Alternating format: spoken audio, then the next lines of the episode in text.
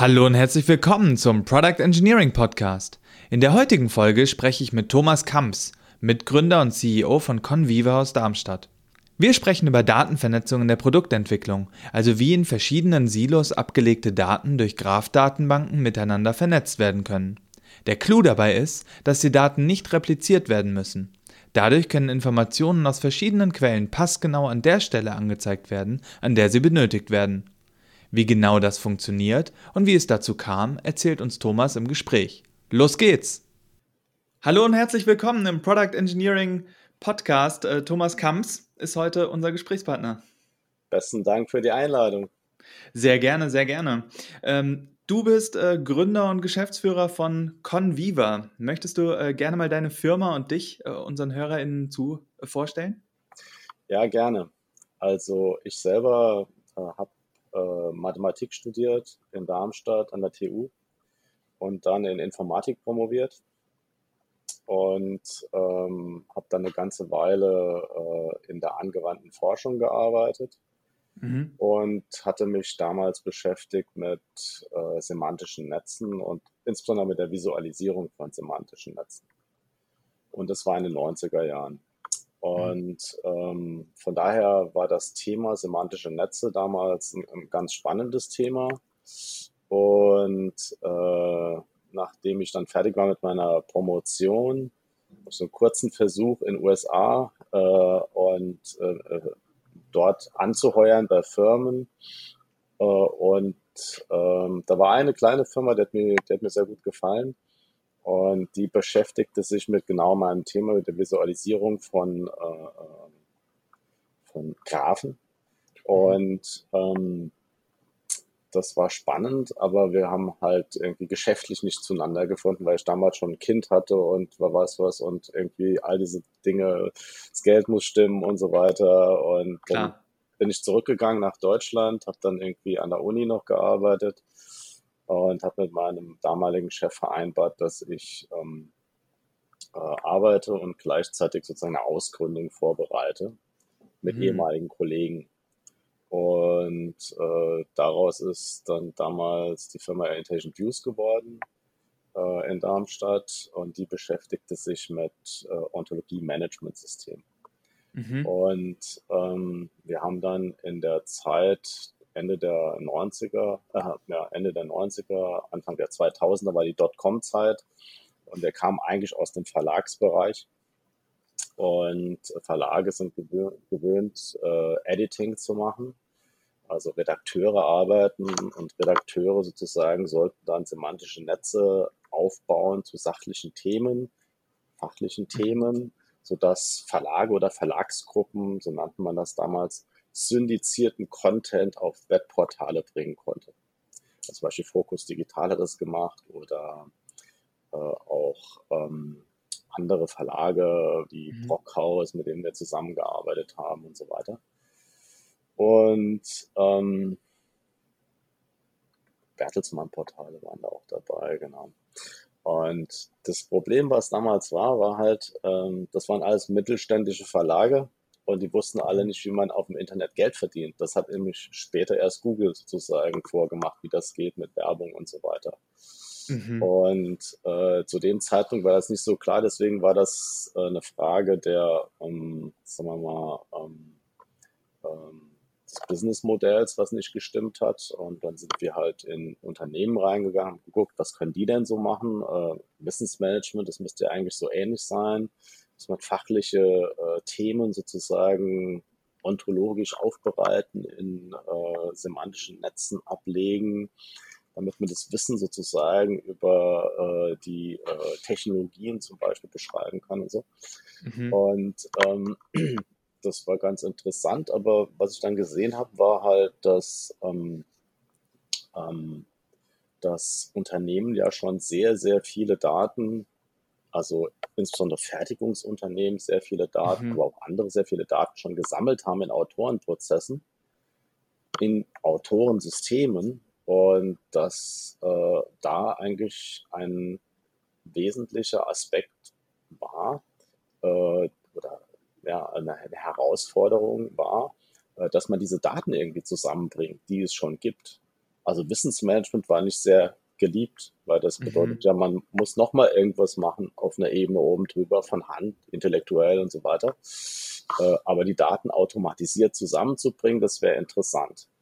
Und ja. ähm, nachdem ich äh, aus Intelligence rausgegangen bin, bin ich nochmal in die Forschung gegangen, in die Fraunhofer und hatte so einen äh, Forschungsbereich. Und der beschäftigte sich mit äh, Ontologien und mit äh, semantischen Strukturen. Äh, und, ähm, und da ging es eigentlich darum, wie kann man so eine Technologie jetzt anwendungsorientiert weiterentwickeln, weil die Fraunhofer mhm. ist ja anwendungsorientiert. Und, und äh, da ich vorher, ich habe vorher gelebt für die Forschung, das war mein Ding bis zur Dissertation. Und als ich mhm. dann zurückkam äh, in die Firma oder in, in, die, in, in die Fraunhofer vielmehr, äh, habe ich gemerkt, Forschung ist es nicht mehr. Da mhm. ist noch eine andere Rechnung offen. Und die andere Rechnung heißt, also da muss eine Firma sozusagen entstehen, die beweist, dass das funktioniert. Also, mhm. dass man Daten sozusagen vernetzt und daraus wirklich, äh, ähm, sagen wir mal, sinnvolle und äh, profitable Anwendungen macht, die dem Kunden was bringen und, und so weiter. Und, ähm, und so hatten wir uns dann in der Fraunhofer Kunden gesucht. Äh, mhm. Der erste Kunde äh, war quasi noch in der Fraunhofer Billfinger Berger damals noch, ein mhm. Baukonzern. Und äh, die hatten unterschiedlichste Daten in unterschiedlichen ähm, Systemen und äh, Unternehmensteilen und äh, wollten die unbedingt zusammenbringen, aber die waren größtenteils Text. Das heißt, raus, da rausgekommen ist dann eine semantische Suchmaschine für diese Firma. Mhm. Uh, und das hatten wir dann noch eins, zweimal über, äh, wiederholt. Uh, für Siemens hat man sowas mal gebaut, äh, übers Internet gesucht und so weiter. Und wir hatten dann auch mal für die FAZ eine Online-Suche sozusagen konzipiert für äh, wirkliche Endnutzer von draußen. Und daraus ist, cool. ist Technologie eigentlich entstanden. Äh, und die Technologie ist eigentlich so entstanden, dass man eigentlich immer die Idee hatte, also Daten müssen irgendwie integriert werden. Mhm. Also, weil Daten liegen dort und dort und dort in verschiedensten Formaten, in verschiedensten Datensystemen, Autorensystemen, wie auch immer, Redaktionssystemen zu dem Zeitpunkt. Und ähm, wie kriegt man die zusammen? Wie kriegt man sozusagen die äh, mit einer, mit einem Wissensnetz, mit einem semantischen Netz oder so hat man es damals genannt, wie kriegt man die damit äh, verknüpft? Ja. Und, und dann kam ein Zufall, der Zufall war, dass ein Kollege von uns, äh, äh, nachdem wir in, in der Fraunhofer gewechselt waren zum anderen Institut, Fraunhofer EGD, wo wir auch ausgegründet hatten, mhm. in Darmstadt, war einer von den Kollegen ist zu Opel gegangen. Und ähm, der hat dann irgendwie eine Weile da gearbeitet. Ich glaube, das sind zwei, drei Jahre vergangen in der Zwischenzeit. Und dann kam der auf einmal zurück und hat gemeint, hey, pass mal auf, ihr macht doch diese semantischen Netze. äh, weil ich hatte einmal einen Vortrag gehalten, das war quasi am letzten Tag, wo der da war und dann ist er weggegangen. Ah, da ist okay. aber dran erinnert. Und dann äh, hatten wir die Gelegenheit bei Opel, die haben dann gesagt, okay, bei uns im Engineering gibt es viele verschiedene Datensysteme, mhm. äh, Stücklistensysteme, Systeme für CADs, für Anforderungsmanagement, für Change Management und so weiter und so fort. Ganze Reihe von Systemen. Und die müssen semantisch, oder wir wollen die gerne semantisch verknüpfen. Wir wollen nicht mhm. diese Data Warehouses verwenden, weil das aufwendig und wenn man es ändern muss, dann muss man wieder viele Dinge tun und so weiter. Aber das, was ihr da macht, irgendwie mit der Verlinkung der Daten, das erscheint uns sehr interessant. Mhm. Daraus ist dann ein Projekt geworden und dieses Projekt hat dann innerhalb von GM damals, General Motors, einen Preis gewonnen unter 88 Projektausschreibungen unternehmensweit war das das beste Projekt.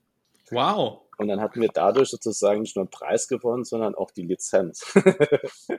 ah, okay. War, also die, das war dann so, okay, das war aus, aus deren Sicht so eine Art F&E-Ding und jetzt macht das mal und so und daraus ist dann irgendwie eine wunderbare semantische Suchmaschine entstanden, ähm, die, ähm, also ich glaube, 14.000, 15.000 Nutzer sozusagen hatte und äh, äh, auf der dann eifrig gesucht wurde.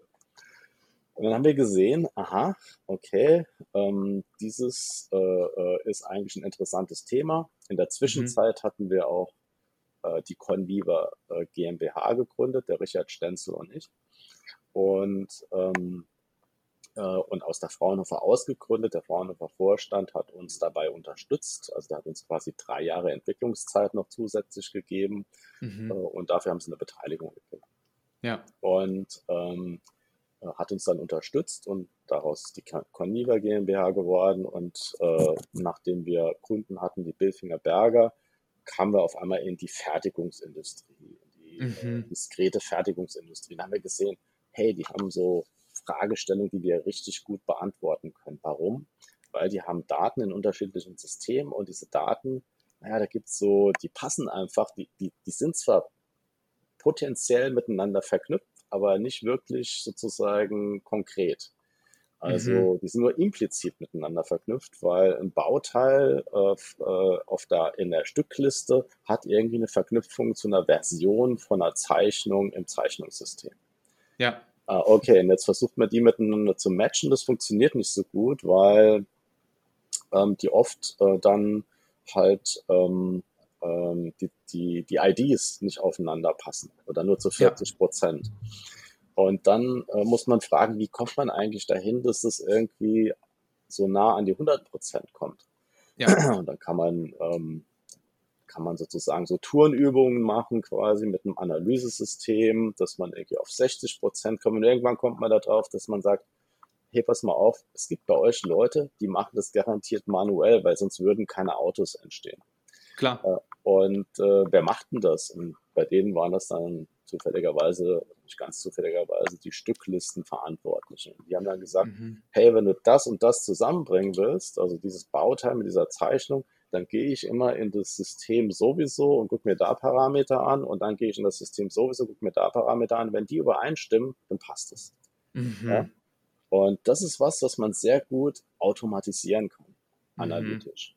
Mhm. Ja? Also das, was die Leute in den Köpfen haben, kann zum Teil automatisiert werden. Nicht immer. Also wenn ich zum Beispiel ein Fachgebiet abbilden will, äh, ich will irgendwas erzählen über, sagen wir mal, wie, ähm, wie der äh, Verbrennungsmotor funktioniert, also wie ist ein Verbrennungsmotor aufgebaut und so weiter und so fort. Das muss ich eigentlich intellektuell sagen, wie das geht. Ja? ja. Also da muss ich irgendwie sagen, okay, das gehört zu dem. Genauso wie ich eine Stückliste von Hand machen muss und nicht automatisiert. Ja? Mhm. Also es ist ein intellektueller Prozess. Das andere ist ein Prozess, der immer wieder sozusagen auftritt äh, und den man deswegen sozusagen, weil der eigentlich wie ein Kochrezept ist, äh, man kann den im Grunde genommen ähm, äh, programmatisch behandeln.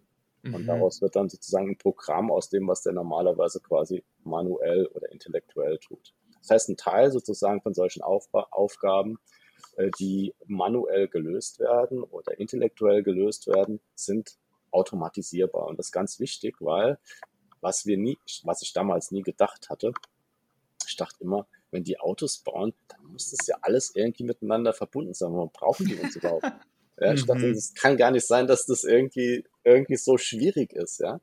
Äh, und, aber am Ende war es so schwierig und, ähm, äh, und das war quasi unser Glück.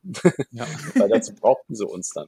Und, ähm, genau, und äh, wenn man jetzt äh, äh, diese Automatisierung sozusagen durchführen kann, da kam nämlich was anderes hinzu, dann haben die uns erzählt, das war auch für mich fast unglaublich. Die haben gesagt, naja, typischerweise ein Ingenieur, der entwickelt, ist drei bis vier Tage damit beschäftigt, Daten zu konvertieren und zu suchen und so weiter und eigentlich ja. nur ein bis zwei Tage damit beschäftigt, produktive Arbeit zu tun. Eigentlich das, was er eigentlich tun soll. Ja. Also gibt es ein riesengroßes Potenzial für Produktivitätssteigerung. Und ein Teil davon sozusagen kann man dann mit solchen Methoden, äh, die wir äh, zur Verfügung stellen, eben lösen. Und so ist halt die Conviva GmbH eine Firma, die hat also aufgrund der Erfahrung, die wir dann, sagen wir mal, in so einem Zeitraum von zehn Jahren ungefähr in der Forschung und davor schon und so weiter irgendwie gesammelt haben, ein Produkt hervorgebracht, das heißt Links 4. Mhm. Und dieses Links 4 Produkt äh, ist äh, eigentlich so konzipiert worden, dass man genau für solche Fälle wo Daten in unterschiedlichen Autorensystemen oder in unterschiedlichen Systemen, sagen wir mal im Allgemeinen liegen, äh, äh, äh dass man die miteinander sozusagen verknüpfen kann, eine Durchgängigkeit herstellen kann mittels äh, Linked Data, nennt man es heute, mhm. oder auch Graphen, ähm, mhm. dass das äh, möglich ist. Äh, dafür haben wir sozusagen einen kompletten Stack. Ja. Quasi sozusagen vom, äh, von der Ingestion der Data bis zum Dashboard braucht man dann unterschiedliche Schritte. Und diese ja. unterschiedlichen Schritte, die sind alle in unserer Plattform, sodass wir sozusagen komplette Lösungen liefern können, äh, bis hin zu Graph as a Service, sodass die, äh, der Graph dann sozusagen, der entsteht, diese vernetzten Daten auch in anderen Systemen embedded genutzt werden. Ja, ja, ich finde ich finde das mega spannend. Das ist ja wirklich ein, ein, großes Problem, das mir auch in der, in der Praxis immer wieder begegnet ist, dass quasi die, die IDs zwischen verschiedenen Systemen nicht mappen und die Leute wissen, ähm, ja, es gibt hier, ich habe hier meinen Change Request, den habe ich irgendwo im PLM-System gestartet und dann habe ich den im ALM-System nochmal angelegt, weil es keine automatisierte Verknüpfung gibt. Und zwischendurch wurde dann der Name leicht angepasst und ähm, die IDs passen nicht zusammen und eventuell hat man dann auch noch einen anderen Projektnamen und das hinterher wieder zusammenzukriegen, ist wirklich ähm, ein riesiger Krampf, ähm, an dem ich auch schon äh, persönlich kämpfen durfte. Mhm. Aber deswegen, deswegen finde ich die, die Lösung da wirklich total, total spannend. Ähm, und ich glaube, das kennt auch jeder, der, der im Bereich Produktentwicklung ähm, arbeitet hat, mit diesen Problemen hundertprozentig ähm, zu kämpfen. Wenn die HörerInnen wahrscheinlich auch gut viele, viele Geschichten zu haben, ähm, äh, das, ich wollte nochmal noch mal ein bisschen äh, grundsätzlicher fragen. Ähm, du hast jetzt gesprochen von semantischen Netzen, von Linked mhm. Data. Ähm, kannst du einmal für, für Leute, die das noch nie gehört haben, einfach in, in ein paar Sätzen erklären, was ist eigentlich ein semantisches Netz? Wie muss ich mir das vorstellen? Wie sieht es aus? Und äh, warum passt es so gut, um genau dieses Problem zu lösen?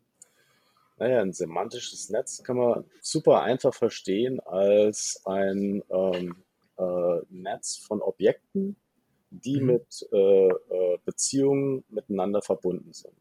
Man kann sich vielleicht auch so vorstellen wie so eine Art Gedächtnismodell. Also ich habe zum Beispiel damals ähm, als Nebenfach kognitive Psychologie gehabt und da musste ich ah. Gedächtnismodelle sozusagen irgendwie im Diplom äh, können.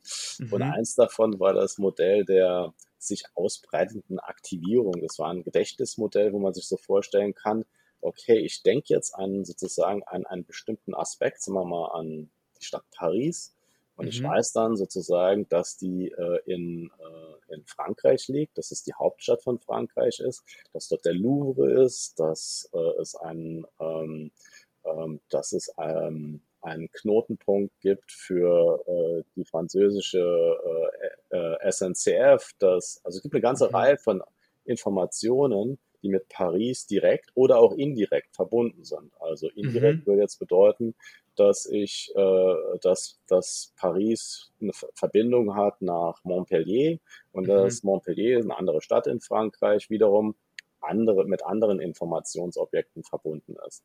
Und dieses Modell der sich ausbreitenden Aktivierung war dann, hat man sich dann so vorgestellt, wenn ich jetzt einen Stein ins Wasser wirf, dann, dann gibt es so kleine Wellen. Mhm. Und diese Wellen sozusagen, die der Stein ist jetzt sozusagen, ich werfe den auf Paris und dann wird alles drumherum sozusagen in einem gewissen Radius aktiviert.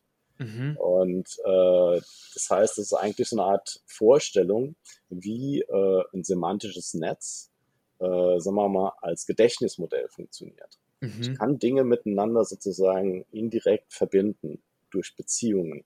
Und heute ist es dann halt so mehr oder weniger so formalisiert. Also man hat dann äh, Objekte, und diese Objekte sind zum Beispiel Stücklistenobjekte oder, äh, oder Zeichnungsobjekte oder Anforderungsobjekte, die, die tatsächlich entstehen. Und eine Anforderung ist dann, äh, sagen wir mal, verantwortlich für ein Bauteil. Und das Bauteil hat eine Version von einer Zeichnung. Mhm. Und äh, die äh, Zeichnung wurde dann von einem Ingenieur sozusagen entwickelt. Das sind alles Beziehungen zwischen diesen Objekten. Mhm. Der Ingenieur ist auch eins und so weiter. Es gibt vielleicht auch eine ein Change, sozusagen ein Change-Objekt, das das Objekt geändert hat. Mhm. Äh, und das hatte vielleicht wieder eine Decision Note, die von irgendjemand mhm. verantwortet.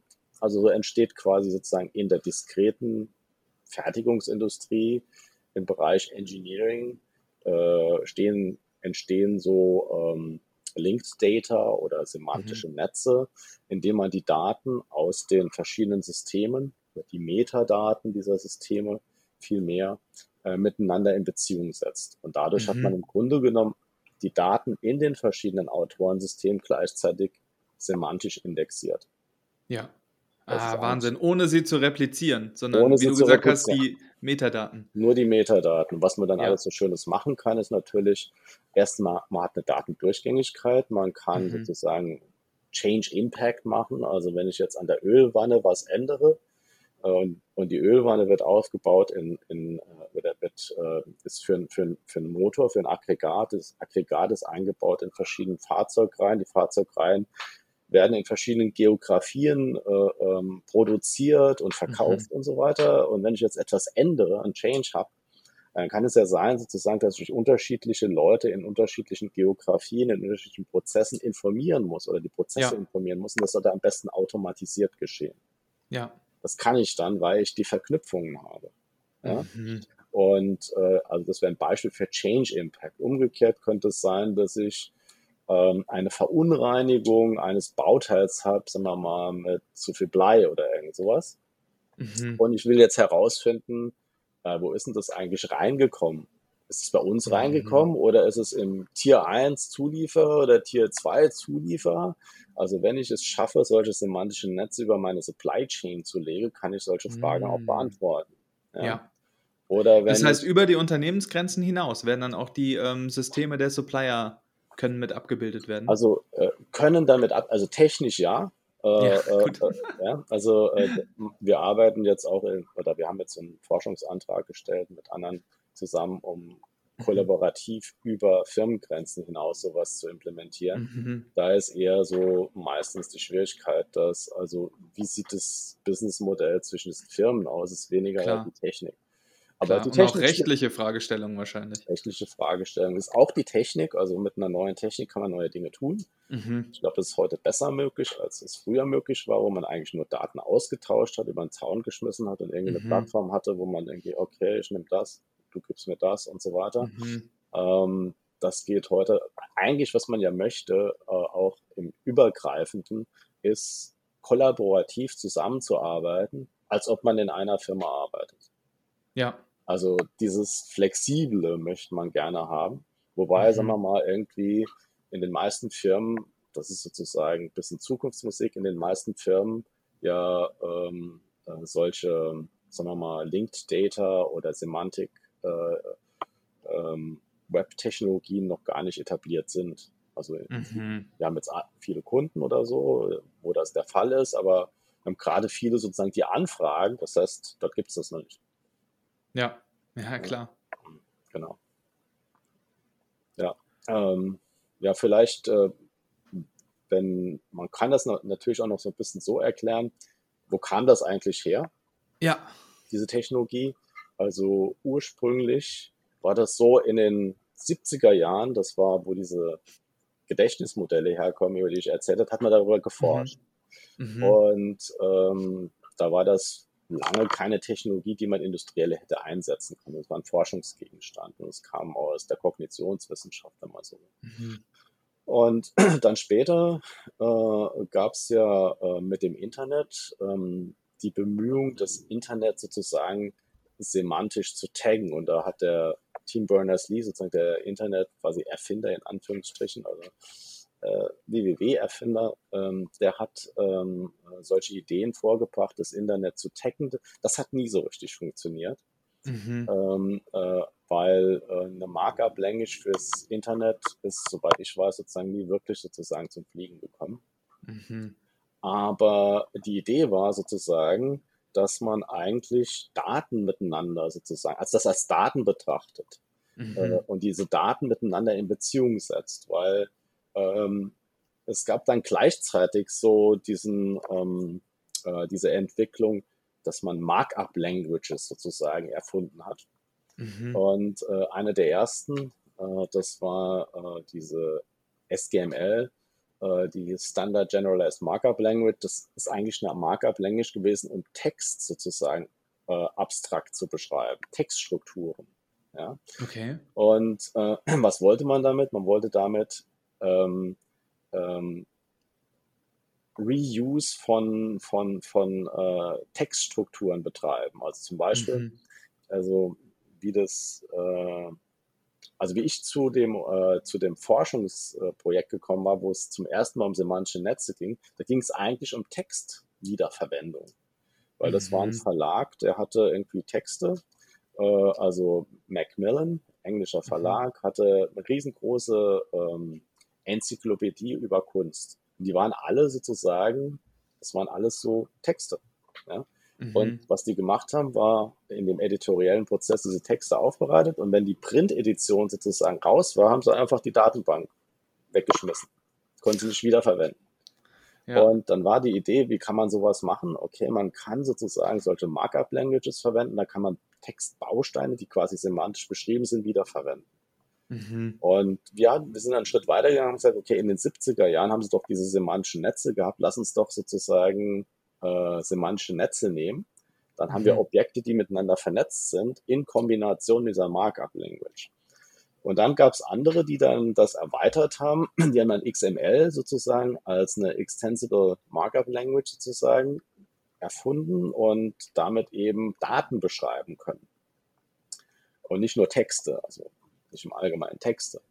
Und äh, dann sind später sozusagen Standards entstanden, wie äh, äh RDF, also mhm. eine Beschreibung. Ähm, RDF ist Resource äh, Description Framework, richtig? Genau, genau. Ja. Und, äh, und RDF S ist dann Resource Description Framework Schema.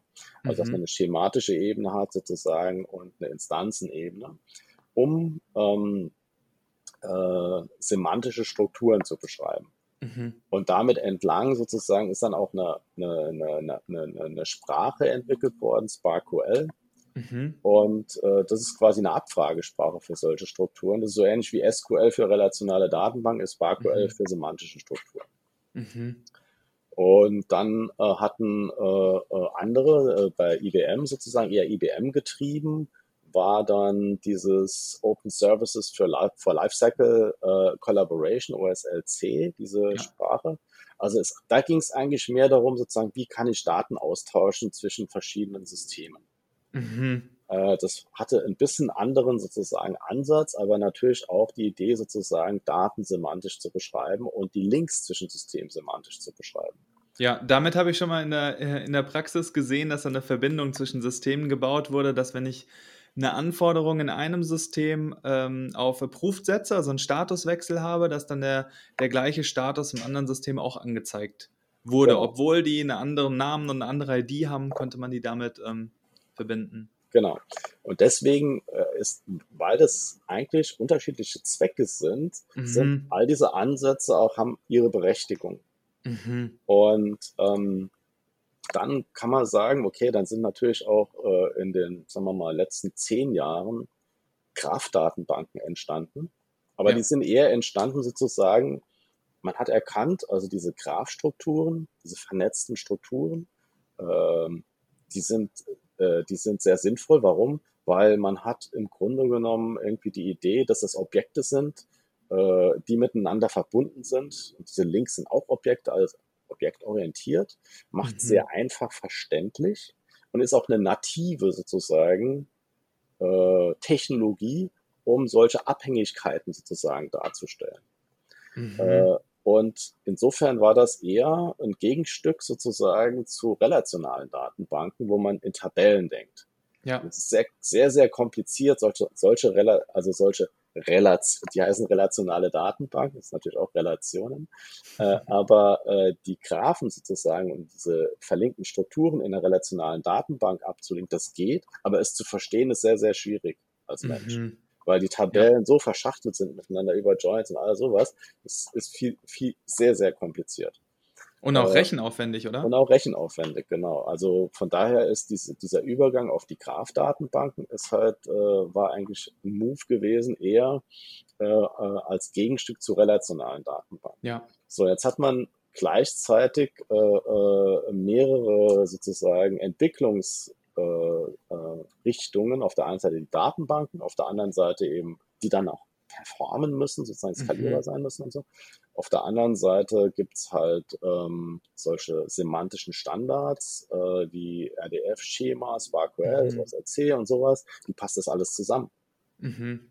Also äh, ich möchte natürlich sozusagen äh, äh in äh, meiner, meiner Graph-Datenbank äh, eben auch solche Strukturen ablegen können, mit SparkQL abfragen können und so weiter und so fort. Okay, wenn ich jetzt mir anschaue, was macht eigentlich Conviva? Ich hatte ja mhm. erzählt, wie wir entstanden sind. Ja. Wir sind eigentlich entstanden nicht als Graph-Datenbank, sondern wir mhm. sind entstanden, weil wir ein Datenintegrationsproblem lösen wollten. Mhm. Das Datenintegrationsproblem heißt, es gibt ein Brownfield äh, in einem Unternehmen mit unterschiedlichsten Systemen, also die großen OEMs oder große Tier One sozusagen Supplier und so weiter, die haben ja alle zahllose Systeme. Bosch, keine Ahnung, wie viele Systeme die wirklich haben, aber hunderte von Systemen mhm. sozusagen allein im Engineering. Und ähm, ähm, das heißt also, äh, äh, wenn man diese Aufgabe, nämlich ähm, die ursprüngliche Aufgabe, dass äh, die Produktivität zu steigern, indem man versucht, diese, äh, den, den, den, den Aufwand für Datentransformation und Suche und sowas zu minimieren. Mhm. Wenn man das versuchen möchte, dann ist, kommt äh, dann muss man irgendwie sozusagen diese Daten am besten so zusammenbringen, dass man die Automatisierung auch durchführen kann. Das ja. heißt, der Prozess sozusagen, äh, diese Daten zusammenzubringen, muss auch ein automatischer sein. Das kann ja. kein händischer Prozess sein. Und ja. das bedeutet gleichzeitig, dass man große Anforderungen hat an die Skalierbarkeit. Mhm. Äh, das heißt, bei unseren Kunden, also wenn ich mal so im Vergleich zu meinem, meiner Zeit mit Ontologie Management, da ist ein großer Graph 10.000 Objekte, mhm. ja, die man von Hand macht. Ja? Man, man, muss es schon sehen, das ist eher so eine Art Ontologie, wo man irgendwie thematisches Wissen, Konzept, konzeptionelles Wissen sozusagen ablegt, zum Beispiel über ein Gebiet wie äh, welche Pumpen gibt es oder so. Mhm. Äh, während äh, das, was man hier braucht, das, was ich beschrieben habe, was in den Autorensystemen liegt, sind eigentlich eher so Faktendaten, wenn man so will. Also, ja. ähm, und die sind sehr viele. Das heißt, in unseren Anwendungen, äh, die wir bei Kunden äh, umsetzen, sind diese Graphen eher Milliarden von Objekten mit ja. noch viel mehr sozusagen Relationen groß. Ja. Also nichts, was man von Hand machen kann. Es muss automatisch geschehen. Und äh, genau, und das bedeutet auf der anderen Seite, und das hatte ich am Anfang an, angedeutet, weil diese Daten nicht so automatisch miteinander zusammenpassen, ist es natürlich auch eine Frage, wie geht denn das eigentlich? Ja? Also mhm. Also braucht man einen Stack sozusagen, der in irgendeiner Form ähm, für jedes, ähm, na, für jede Fragestellung, äh, beim Kunden ist die immer wieder ein bisschen anders, quasi ein, ähm, ähm, die, die, Möglichkeit hat, äh, ein analytisches Programm zu konfigurieren, dass die Daten bezüglich, sagen wir mal, definierter Use Cases in so ein Netz transformiert, automatisiert ja. und auch aktualisiert. Ja, das, mhm. muss, das muss möglich sein.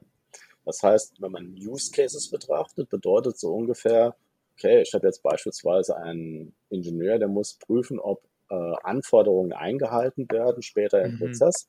Ist klar, Anforderungen sind Objekte, äh, Stücklisten möglicherweise, Zeichnungen, was auch immer, sind Objekte. und so weiter, klar. Also, und die müssen sozusagen so ein Netz geben. Man weiß dann auch, wo diese Objekte, wo man diese Objekte herholen muss, aus welchen Systemen.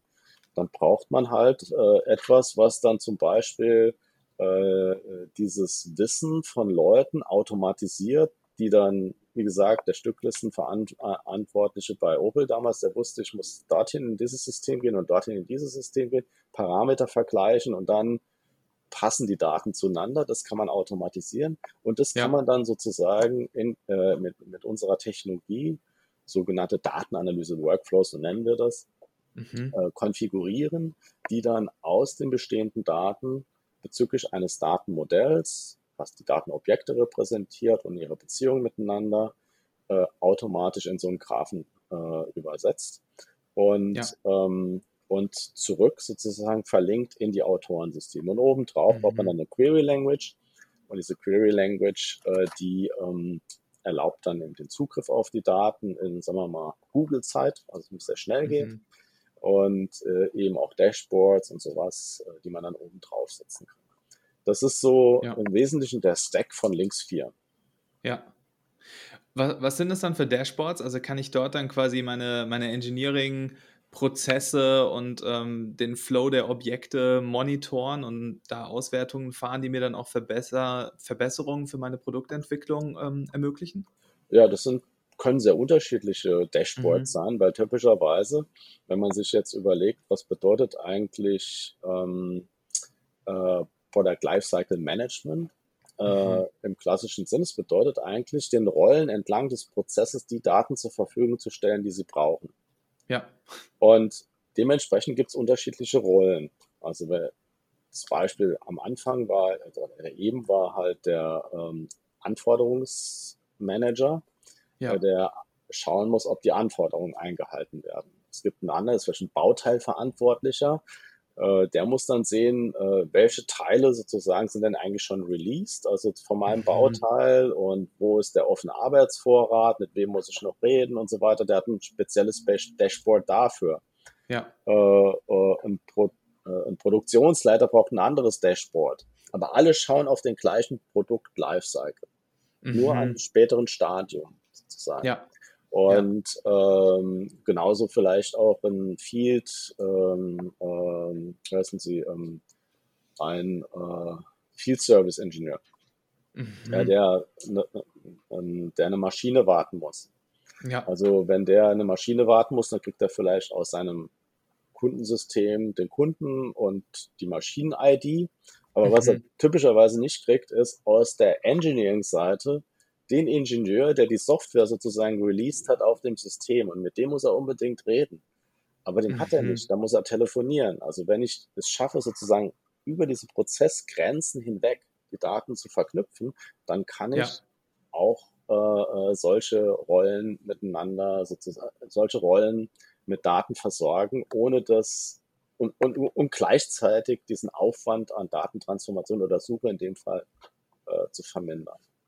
Ja, ja, verstehe. Gleichzeitig braucht ja auch ein Service-Mitarbeiter ähm, Informationen über quasi Konfigurationsinformationen über das konkrete Gerät, vor dem die Person entsteht. Genau. Haben wir, haben wir da noch irgendwie die alte Rückwand eingebaut oder ist das schon die neue? Oder genau, wenn es da irgendwie mal, mal, eine Änderung gab? Ja? Genau, genau. Und das, das kann man sich dann überlegen, wie man, äh, wollte ich später eigentlich noch dazu kommen, wie man äh, im Rahmen der Business Process Automation mhm. äh, wie man im Grunde genommen äh, äh, semantische Technologien oder Linked Data, mhm. Enterprise Knowledge Graphen, ähm, wie man die verwenden kann, um genau Business Process Automation zu unterstützen. Ja, ja, können wir, können wir gerne machen. Ich wollte jetzt nochmal fragen, wenn jetzt ein Unternehmen sagt, okay, äh, wir haben genau diese Probleme, müssen wir mal den, den Thomas von Conviva anrufen und, und, und vorbeikommen. Was, was sind dann so die, die Schritte, die, die unternommen werden? Du hast gesagt, es wird mit Milliarden Objekten automatisch aus, ähm, aufgebaut. Das klingt wahnsinnig. Wie, wie funktioniert das? Also macht man da ein System und das zweite und dann hangelt mhm. man sich weiter oder ist es quasi, habt ihr da einen, einen Magic Button, der alles miteinander verknüpft? Also vorausgesetzt, also ich habe jetzt in der letzten Zeit so viele Gespräche mit potenziellen Kunden geführt und da ist immer das erste, also was man, was ich abfrage, ist, habt ihr so eine Situation? Du hast jetzt eben mhm. gesagt, okay, die Situation ist da. Situation bedeutet, ähm, es gibt Autorensysteme, da mhm. wird fachliche Tiefe sozusagen abgebildet, da gibt es eine Reihe davon. Und wir haben aber jetzt übergreifende Fragestellungen und die kann ja. man sozusagen gut auf so eine Art und Weise lösen.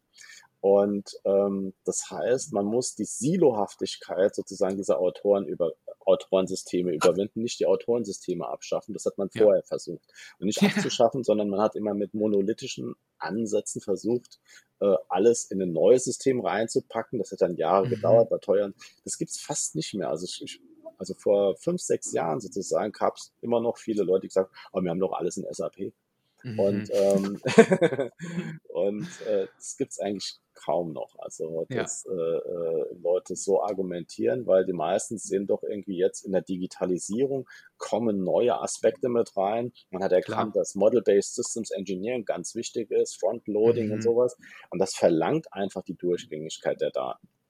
Und Natürlich, und man möchte ja auch die Flexibilisierung haben, neue Tools, die aufkommen, dann implementieren und einsetzen zu können und sich dann nicht so einzuschränken, auch für die Zukunft. Genau. Und insofern, äh, wie geht das dann? Also wenn jetzt so ein, so ein potenzieller Kunde kommt, äh, der sagt, okay, das finde ich klasse, na, dann schlagen wir ihm in der Regel vor, dass wir so eine Art MVP machen, also so mhm. ein äh, Minimal Viable Product, ja, Pilotsystem, wenn man so will. Äh, und ähm, dazu äh, muss äh, der Kunde oder wir mit dem Kunden zusammen ähm, ähm, sagen oder die festlegen, was eigentlich die Use Cases sind, die damit abgedeckt werden sollen. Äh, typischerweise fängt man mit eins, zwei Use Cases an. Mhm. Von herausfinden, wo der Pain Point am größten ist. Mhm. Und ähm, äh, damit fängt man dann an. Und daraus, aus dem Use Case, leitet sich ein Datenmodell ab. Mhm. Also welche Datenobjekte will ich eigentlich mit welchen Relationen, äh, mit welchen Beziehungen sozusagen verbinden, ja. welchen Links. Und ähm, daraus leitet sich dann auch ab, welche Datenquellen sozusagen dafür in Frage kommen. SAP, Schlag mich tot, äh, Teamcenter, Windshield und sowas. Und mhm. ähm, dann habe ich quasi ein Inizi Inizi äh, initiales äh, semantisches Netz. Mhm. Äh, und darauf dann möglicherweise dann irgendwelche Dashboards oder auch, mhm. wie gesagt, äh, Graph as a Service. Also ich kann auch diese Daten in einem anderen System sozusagen zur Verfügung stellen. Ja. Und, und dann würde man typischerweise, und jetzt, jetzt funktioniert das so, jetzt äh, sehen die Kunden, ah, wunderbar, funktioniert gut. Und dann kommen andere und die sehen, ah, okay, das ist eigentlich ganz cool, das wird für uns auch ganz gut passen. Und dann kommt vielleicht der nächste Use Case aus einer anderen Abteilung, die sagt, sowas könnten wir auch gebrauchen, kann man das Netz erweitern? Weil wir mhm. brauchen diese Objekte und noch ein paar andere und da müssen wir auch drauf schauen. Und so ist es quasi ein inkrementeller Prozess. Mhm. Und äh, dieser inkrementelle Prozess, ähm, äh, der ist insofern gut, weil er bedeutet, dass man ziemlich schnell den Value zur Verfügung ja. hat, den man ja. braucht und nicht irgendwie so eine Idee hat, man muss jetzt erstmal alles vernetzen, äh, äh, das ganze Unternehmen vernetzen, dass, äh, dass ich den nächsten Schritt gehen kann. Und das ist halt ja. typischerweise in, sag mal, in einem Zeitraum von sechs bis acht Wochen möglich. Genau. Und, in, und dann in vielen Fällen sagen dann die Kunden, okay, wie ist das mit Live-Schalten und so weiter? Das ist dann quasi nochmal ein nächster Schritt, aber das ist dann sehr, sehr überschaubar. Ja, Genau. Okay, und dieses, ähm, du hast jetzt gesprochen von dem, von dem initialen Datenmodell, was da ähm, erkannt und aufgebaut ähm, wird. Ähm, ist das dann manuelle Arbeit, das nochmal zu verifizieren und aufzubauen oder ist da auch quasi ähm, automatisierte das, Vorerkennung oder so? Also äh, typischerweise ist es im Augenblick so, dass man das äh, manuell macht. Mhm also ist ein intellektueller Prozess. Man sagt ja damit ja. auch, was man eigentlich miteinander in Bezug setzen will, ja. für welchen Use Case. Also das ist ja eine Entscheidung, die man irgendwann mal getroffen hat, ich brauche das ja. dafür. Man kann sozusagen, und da arbeiten wir auch dran in so Forschungsprojekten, versuchen, dass man auch Modelle erkennen kann und so weiter mhm. und so fort. Aber äh, im Augenblick ist es noch weitgehend ein intellektueller Prozess. Und dann äh, der nächste intellektuelle Prozess ist dann halt, wenn ich das Modell habe, ist dann halt die Analytik zusammenzuklicken aus unserem Baukasten mit 300, mhm. 400 analytischen Modulen. Also im Grunde genommen klickt man ein Programm zusammen, das bezüglich des Modells den Graphen automatisiert aufbaut und aktualisiert. Mhm. Man kann dann sagen, diese Datenquelle jeden Tag, diese Datenquelle nur einmal im Monat, weil da ändert sich eh nie was, aber andere vielleicht irgendwie alle fünf Minuten. Mhm. Also das kann man dann steuern. So, und dann ja. entsteht sozusagen der Graph. Und obendrauf setzt man dann halt äh, Oberflächen und da haben wir eine eigene Technologie, um das auch zu automatisieren, diese Oberflächen sozusagen herzustellen. Mhm. Und ähm, aber oft ist es dann halt auch so, dass der Kunde das selber machen möchte und hat dann ja. eine eigene Technologie, um grafische User Interfaces äh, zur Verfügung zu stellen. Okay, verstehe. Und ähm, wenn ihr reinkommt, was sind dann so die typischen äh, quasi Aha-Momente, die, die sehr gut laufen, wo, wo ihr ähm, eigentlich jedes Mal sagt, okay, das ist ein, ein Mehrwert, den man relativ schnell ähm, drücken kann, ähm, dann findet sozusagen bei Unternehmen? Und was sind äh, quasi so typische Hürden oder Schwierigkeiten ähm, bei, der, bei der Implementierung? Also meistens ist es so, dass die Kunden halt, ähm, sagen wir mal, einer hat es mal so genannt. Also man hat also als Beispiel, ähm, der hat ge, also äh, da hatten wir, also was man schön machen kann, ist halt, wenn man diese vernetzten Strukturen hat, dann hat ein Objekt, sagen wir mal irgendwie ein Bauteil und sieht dann an einer Web-Oberfläche alles, was mit diesem Bauteil irgendwie sozusagen zusammenhängt. Mhm. Vielleicht eingeteilt in verschiedene Rubriken, also wer der mhm. Ingenieur ist, äh, äh, äh, welche äh, Zulieferer es gibt und so weiter und so fort. Mhm. Und das ist dann so eine View-Card. Und diese mhm. View-Card, haben die Leute damals bei Opel gesagt zum Beispiel, das, das geht wie geschnitte Brot in Hessisch. Weil das ist das genau, was die Leute brauchen. Die wollen ja nicht lange suchen, sondern die sehen dann auf einen Blick, ah, da ist alles dran. Mhm. Ja? Und es sind eigentlich nur verlinkte Daten, die sozusagen an der Stelle zusammenkommen. Ja. Man zeigt sie quasi verlinkt an, an einer Stelle. Jedes Objekt sozusagen kennt dann äh, seine Umgebung äh, äh, bis zu einem gewissen Grad und ähm, das war zum Beispiel äh, äh, so, so, ein äh, Beispiel, wo man das sehen konnte. Oder man konnte sehr schnell nachvollziehen, warum ähm, äh, beispielsweise ähm, eine oder von wem eine Entscheidung getroffen wurde. Der Ingenieur mhm. muss wissen, okay, wir hatten diese Entscheidung eigentlich getroffen und eigentlich muss mit dem mal reden. Äh, ja. Und ich kann jetzt nachvollziehen über drei Schritte, über eine Erklärungskomponente, wer das eigentlich war. Ja. Also, anderes Beispiel. Es gibt eine ganze Reihe von Beispielen, die dann ähm, dazu führen, dass also anderes ist so, neue, äh, junge Ingenieure kommen in die Firma, die alten kennen ziemlich genau sozusagen ihre Pappenheimer auf der anderen Seite, weil ich arbeite jetzt wir mal in der, äh, in der Mechanik äh, und ein anderer arbeitet in der Elektrik äh, und ähm, die, die kennen sich untereinander zum Teil, ja. Also wir Klar. wissen ja genau, wenn sie anfragen sollen, aber die neuen Leute kennen das nicht, insbesondere wenn man in eine große Firma reinkommt, Klar. diese Transparenz herzuschärfen, auch für, für neue äh, äh, junge Ingenieure oder einfach neue äh, Leute sozusagen, das, das, das hilft dann eben auch. Ähm, genau äh, diese zusätzliche, äh, nicht wertschöpfende Arbeit sozusagen zu vermeiden. Ja. Ja. Und Fragestellungen, Fragestellungen, die eher so Schwierigkeiten sind bei der, bei der Entstehung eines Projektes, ist oft, naja, also große Unternehmen insbesondere haben natürlich, ähm, sagen wir mal, ähm, typischerweise ähm, organisatorische Abstimmungsprozesse, die ewig lang dauern können. Mhm. Also meistens ist der Kunde sozusagen mehr damit beschäftigt, mit sich selbst beschäftigt, bis wir dann sozusagen eigentlich die Umsetzung machen können von einem MVP. Ja. Da muss der nochmal gefragt werden, dort muss nochmal gefragt werden, das muss nochmal gefragt. Das kommt einfach der, aus der Komplexität der Organisationsstruktur. Klar.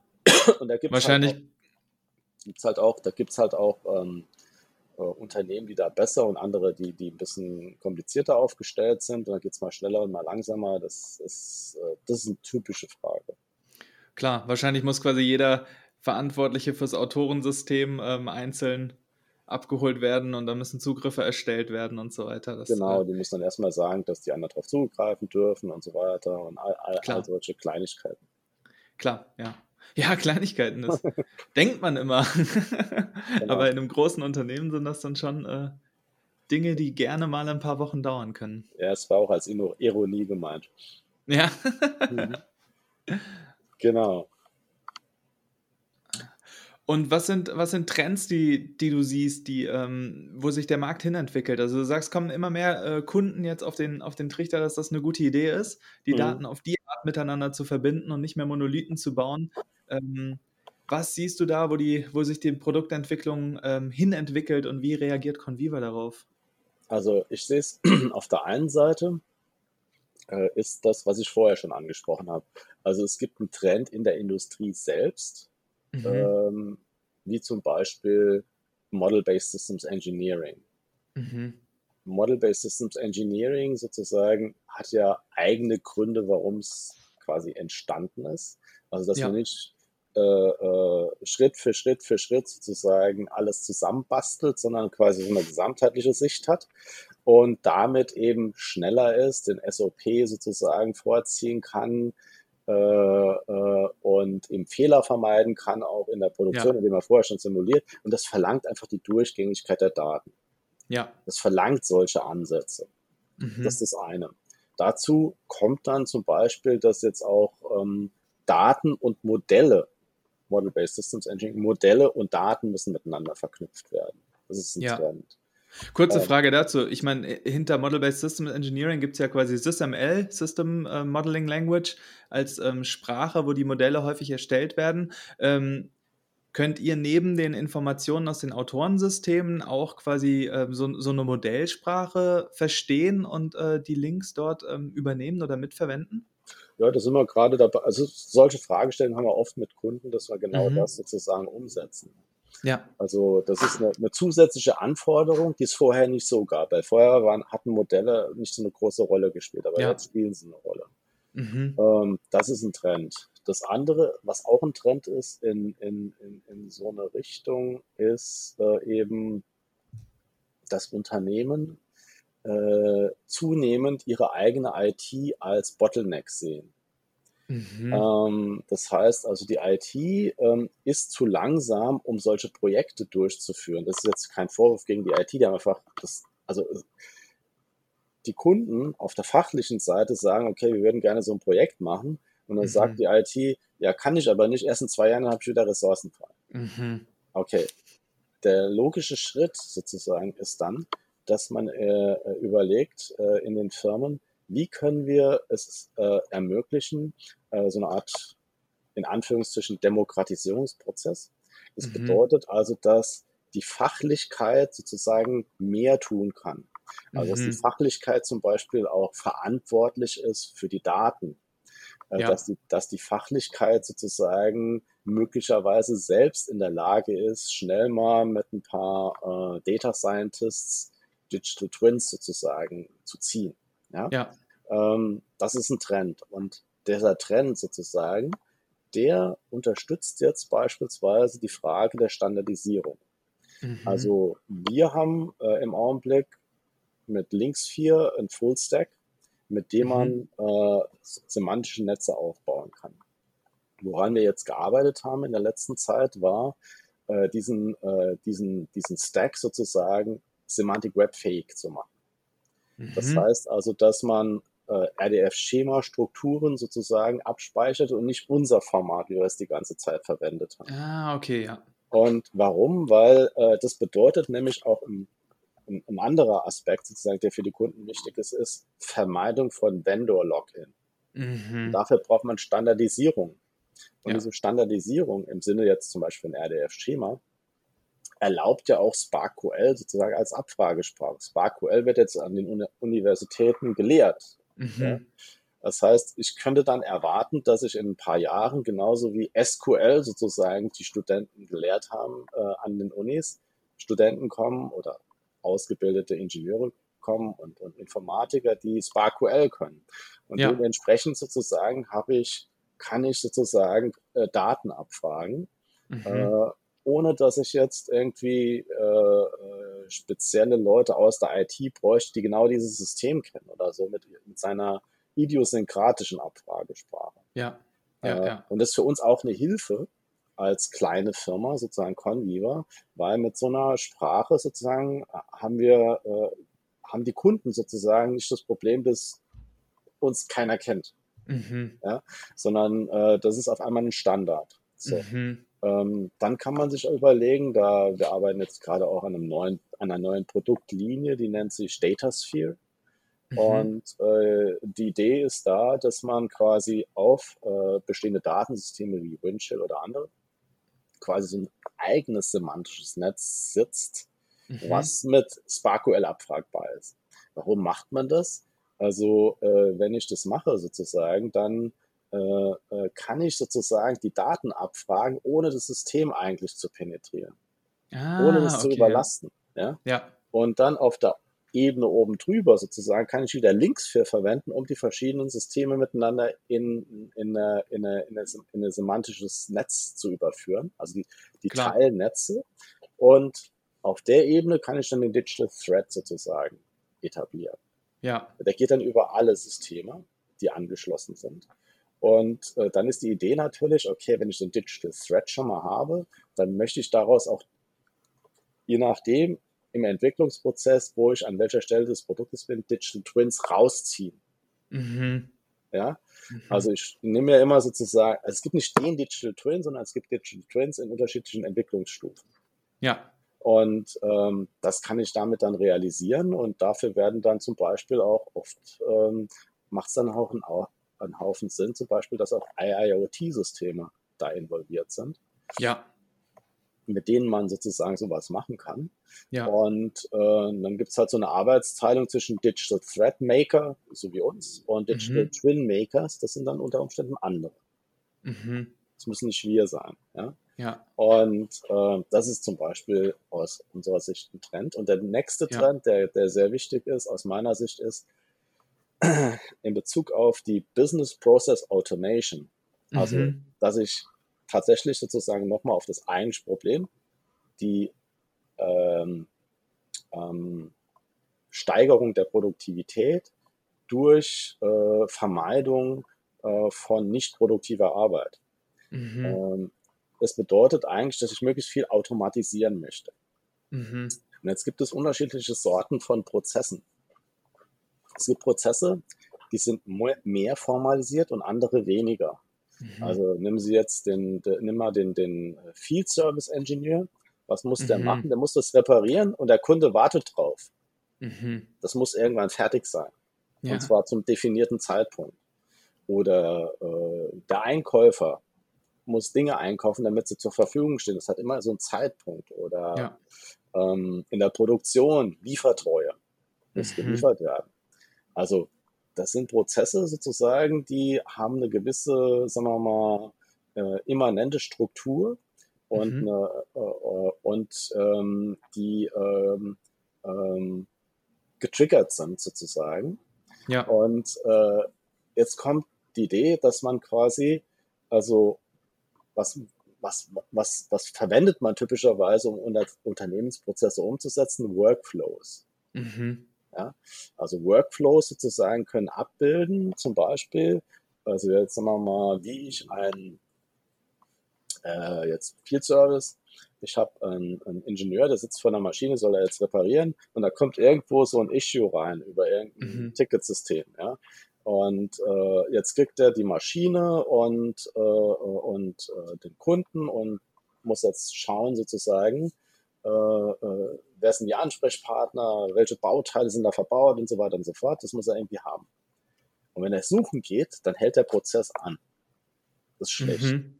Klar, ja. So, wenn ihm die Daten jetzt mit Hilfe sozusagen solcher semantischen Netze in sein Jira oder was auch immer System Mhm. automatisch sozusagen reingeschrieben werden, dann muss er nicht suchen gehen, dann hält der Prozess nicht an. Ja. Ja, verstehe. Ähm, so, das heißt also, im Workflow, der Workflow sozusagen braucht an einer bestimmten Stelle Informationen aus Ja. anderen Prozessteilen. Das heißt, Workflow und semantische Netze miteinander zu verbinden, macht einen Haufen Sinn ja. für die, Ja. für die Prozessautomatisierung. Jetzt haben, wir nur, jetzt haben wir nur auf der anderen Seite äh, die Fragestellung Engineering. Da sitzen die Kreativen. Die Mhm. wollen nicht in so einen Prozess rein. Also, weil sie sind ja kreativ, ist total nachvollziehbar. Deswegen, das ist jetzt gerade eine sehr, sehr interessante Zeit, weil Mhm. ähm, durch die Kollaboration, also übergreifende Kollaboration, auch im Sinne von Model-Based Systems Engineering, im weiteren sozusagen dann über die Firmengrenzen hinweg, ist es wichtig wiederum für Engineering, dass man auch solche Prozesse hat. Ja. Weil Leute müssen informiert werden, also sonst kommt, die Kollaboration nicht zustande. Ja? Deswegen ist jetzt genau die Frage, wie kriegt man das hier hin, dass man auf der einen Seite die Kreativität und auf der anderen Seite sozusagen äh, die, ähm, äh, dieses Prozesshaftig, das Automatisierte.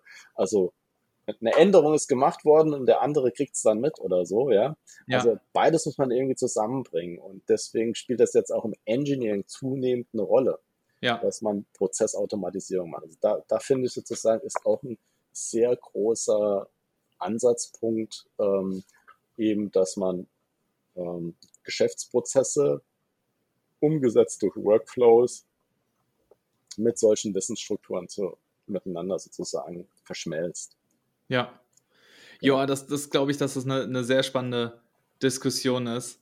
Ähm, ich habe auch schon, schon viele gehört, die sagen, ähm, eigentlich arbeite ich ja kreativ und ich möchte jetzt nicht noch nebenbei das, das Workflow-System mhm. pflegen, wo ich dann jeden Schritt, den ich erledigt habe, abhaken muss. Und mhm. ähm, ja, das, ja, das ist wirklich eine, eine große Diskussion. Genau, da sind wir jetzt zum Beispiel auch in Darmstadt äh, sehr aktiv mit der Software AG.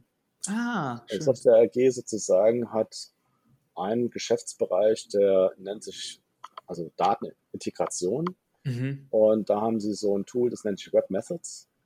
Und äh, das ist eigentlich ein Tool, um webbasiert ähm, Workflows zusammenzuklicken. Also mhm. die haben quasi die Intelligenz, wie man Daten-Workflows klickt. Ja. Wir haben die Intelligenz, wie man analytisch Daten mhm. miteinander verknüpft. Und das ja. passt eigentlich sehr gut zusammen. Ja. Und deswegen schauen wir jetzt, wo wir, wo wir, wo wir zusammen sozusagen dann irgendwie mit Kunden auftreten können. Und äh, äh, hatten wir jetzt irgendwann auch mal so eine Pressemitteilung ausgeschickt oder so. Ja. Zu dem Thema. Spannend. Ja. Können wir vielleicht gegen Ende des Jahres nochmal eine Folge 2 machen, wo wir uns über die, die Verbindung zwischen Daten und Prozessen dann, dann nochmal ein bisschen genauer unterhalten können. Das ist nämlich ja. echt ein Thema, das ich selber auch sehr, sehr spannend finde. Ja, ja genau. Würde mich freuen. Ja. Cool. Ähm, ja, spannende Entwicklung, die, die du da am Markt siehst. Ähm, wenn jetzt HörerInnen sagen, wow, genau die Probleme habe ich, ich habe hier meine, äh, die Datensilos, wir sind viel zu sehr am Suchen, äh, wir brauchen da eine, eine, Durchgängigkeit, wir wollen das ähm, mhm. nicht replizieren, sondern ähm, das, das, klingt alles super. Ähm, was wären denn erste Schritte, die man in die Richtung unternehmen kann oder wo kann ich mehr Informationen zum, äh, zum Thema finden? Also zum Beispiel auf unserer Webseite mhm. www.conweaver.com. Werden wir verlinken, ja. Genau. Also dort, äh, wir haben auch, ich habe auch eine eigene LinkedIn-Seite, äh, wo man Informationen dazu findet. Äh, einige Posts äh, in der letzten Zeit ein bisschen weniger, weil ich so viel mit Kunden unterwegs bin, aber ähm, Posts. Wir haben auch einen Link Data Day einmal im Jahr. Mhm. das ist eine Veranstaltung mit Kunden zusammen oder mit Partnern zusammen. wir haben, wir sind auch typischerweise, also so eine Hausmesse im Augenblick, wo wir immer hingehen, mhm. ist äh, äh, das Brustet EVIP Symposium. Mhm. Ja. Äh, weil Automobilindustrie ist schon ähm, einer unserer Kernmärkte. Äh, ähm, und äh, da kann man uns treffen. Und ansonsten gerne auch sozusagen direkt an mich schreiben, thomas.kamp.convia.com. Mhm. Geht auch oder an meine Kollegen. Äh, genau. Wunderbar, vielen Dank. Das ist ja äh, super, dass du da, dass du da so offen bist. Die ähm, Kontakte und, und Links, die, die Thomas gerade genannt hat, werden wir auf jeden Fall nochmal in den Show Notes ähm, packen, sodass man da nicht, nicht mitschreiben muss, sondern einfach draufklicken kann ähm, und dann hoffentlich äh, mit, mit Thomas ins Gespräch kommt und ähm, seine Daten miteinander vernetzt. Genau, ja, super, war ein super Gespräch. Vielen Dank für die Möglichkeit. Das war das Gespräch mit Thomas. Herzlichen Dank fürs Zuhören. Abonniert gerne den Podcast, damit wir uns in zwei Wochen mit der nächsten Folge hören. Bis dahin eine gute Zeit.